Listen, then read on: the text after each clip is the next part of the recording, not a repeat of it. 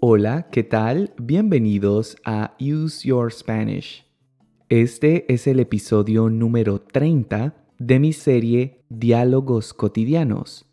Con estos videos aprendes vocabulario y expresiones útiles en español a través de conversaciones entre Miguel y yo, las cuales están inspiradas en situaciones comunes de la vida diaria. El tema del video de hoy es películas de superhéroes. Recuerda que estos videos están divididos en estas partes o secciones principales. Empecemos escuchando la conversación a una velocidad lenta. Miguel, ¿te apetece ir al cine esta noche? Están estrenando una película que tengo muchas ganas de ver. ¿Ah, sí? ¿Y de qué va la película?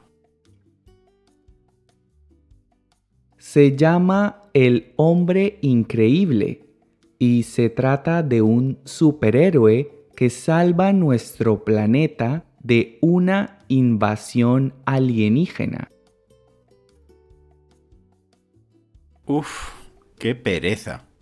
A mí ese tipo de películas no me gustan. Me parece que todas son iguales. ¿No te gustan las películas de superhéroes? Pero si son geniales. Los efectos especiales son espectaculares. Sí, sí, los efectos son muy chulos, pero la trama es siempre la misma. Me aburro como una ostra viendo esas películas. Obviamente, al final, el bien siempre vence al mal. De lo contrario, no tendría sentido hablar de superhéroes pero cada historia es diferente y está llena de sorpresas emocionantes. Pero si desde el inicio ya sabes que los buenos ganan, ¿qué gracia tiene? Las películas que me gustan no siempre tienen un final feliz y no son tan predecibles como esos bodrios de superhéroes. El que es verdaderamente predecible eres tú. Lo criticas absolutamente todo. Ya sabía yo que era una mala idea invitarte al cine. ¿Pudiste entender nuestra conversación? Antes de explicarte las palabras y expresiones que estaban resaltadas en negrilla, evaluemos qué tanto pudiste entender. Intenta responder las siguientes preguntas. ¿De qué va la película que Salo quiere ver en el cine y cómo se llama? ¿De qué va la película que Salo quiere ver en el cine y cómo se llama? Siguiente pregunta.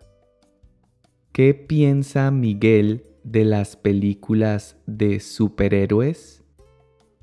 ¿Qué piensa Miguel de las películas de superhéroes? Siguiente pregunta. ¿Qué caracteriza a las películas que le gustan a Miguel? ¿Qué caracteriza a las películas que le gustan a Miguel? Y en esta última pregunta, me gustaría que compartieras con nosotros tu opinión personal. ¿Qué opinas sobre las películas de superhéroes?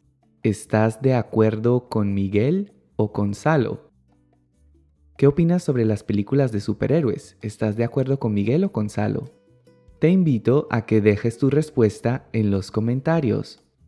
Y ahora sí te voy a explicar algunas de las expresiones y palabras que usamos en nuestra conversación. Empecemos. En la conversación, Miguel me pregunta, ¿de qué va la película? ¿De qué va? es una pregunta muy común en España que se usa para pedir información sobre el contexto o el argumento de algo. Es lo mismo que preguntar ¿De qué se trata? Veamos algunos ejemplos. ¿De qué va el nuevo libro de Dan Brown? ¿De qué va el nuevo libro de Dan Brown? También puedes decir ¿de qué se trata el nuevo libro de Dan Brown? Otro ejemplo. No sé de qué va este videojuego, pero parece divertido. No sé de qué va este videojuego, pero parece divertido. Y otro ejemplo. Me gustaría saber español para entender de qué va esta canción. Me gustaría saber español para entender de qué va esta canción. También puedes decir, me gustaría saber español para entender de qué se trata esta canción. ¿Vale? Y continuamos. Una palabra interesante usada en la conversación fue el verbo estrenar. El verbo estrenar tiene dos significados principales. El primero es para indicar que una obra artística o un espectáculo público se presenta o ejecuta por primera vez, como en el caso de la película en nuestra conversación. Veamos un ejemplo. Coldplay acaba de estrenar un nuevo álbum. Coldplay acaba de estrenar un nuevo álbum. El segundo significado se refiere a hacer uso de algo por primera vez y generalmente implica que eso que usamos es nuevo o que nadie más lo ha usado antes. Por ejemplo, hoy voy a estrenar los zapatos que me regalaste de cumpleaños. Hoy voy a estrenar los zapatos que me regalaste de cumpleaños. ¿Vale? Y seguimos. Otra expresión interesante fue ¡qué pereza! La pereza es la falta de ganas de trabajar o de hacer cosas. También es la debilidad o lentitud en las acciones o los movimientos. Por ese motivo, a este animal lo llamamos el perezoso. Usamos la expresión que pereza para indicar que una situación nos produce aburrimiento o fastidio, o que nos vemos obligados a hacer algo que no queremos. Veamos algunos ejemplos. Mi esposa quiere que la acompañe a ir de compras. ¡Qué pereza! Mi esposa quiere que la acompañe a ir de compras. ¡Qué pereza! Y otro ejemplo. No puedo ir a la fiesta porque debo preparar un informe para mi jefe. ¡Qué pereza! No puedo ir a la fiesta porque debo preparar un informe para mi jefe. ¡Qué pereza! ¿Vale? Y continuamos. Miguel está de acuerdo en que los efectos especiales de las películas de superhéroes son chulos. La palabra chulo o chula tiene varios significados en español y varían de acuerdo al contexto y país en que se use. En España esta palabra se usa de forma coloquial para expresar que algo nos gusta, es decir, que es lindo, bonito, gracioso, etc. Veamos algunos ejemplos. El último iPhone es muy chulo. Ojalá pudiera comprarlo. El último iPhone es muy chulo. Ojalá pudiera comprarlo. Otro ejemplo. Cada semana hay un nuevo video de Use Your Spanish. ¡Qué chulo! Cada semana hay un nuevo video de Use Your Spanish. ¡Qué chulo! Y otro ejemplo. Juan se compró una motocicleta muy chula. Juan se compró una motocicleta muy chula. ¿Vale? Espero que estés disfrutando de este video. Si sientes que mi contenido te está ayudando a mejorar tu español, considera hacer una donación a través de Coffee. Cada donación que recibo me motiva y me ayuda a seguir creando contenido gratuito y de calidad. También encontrarás este enlace en la descripción del video. Recuerda que puedes seguirme en Facebook e Instagram y que ahora puedes escuchar mi podcast en las principales plataformas. También te recomiendo que visites mi página web useyourspanish.com. Y eso es todo. Continuemos con el resto del video. En la conversación, Miguel se queja de que las películas de superhéroes tienen siempre la misma trama. La palabra trama también tiene varios significados en español, pero en el contexto de esta historia se usa para referirnos a los diferentes giros argumentales que conforman una historia o una obra narrativa. Veamos algunos ejemplos. La trama de esta novela te atrapa. La trama de esta novela te atrapa. Y otro ejemplo. No me gustó la trama de la película. Esperaba algo más emocionante. No me gustó la trama de la película. Esperaba algo más emocionante.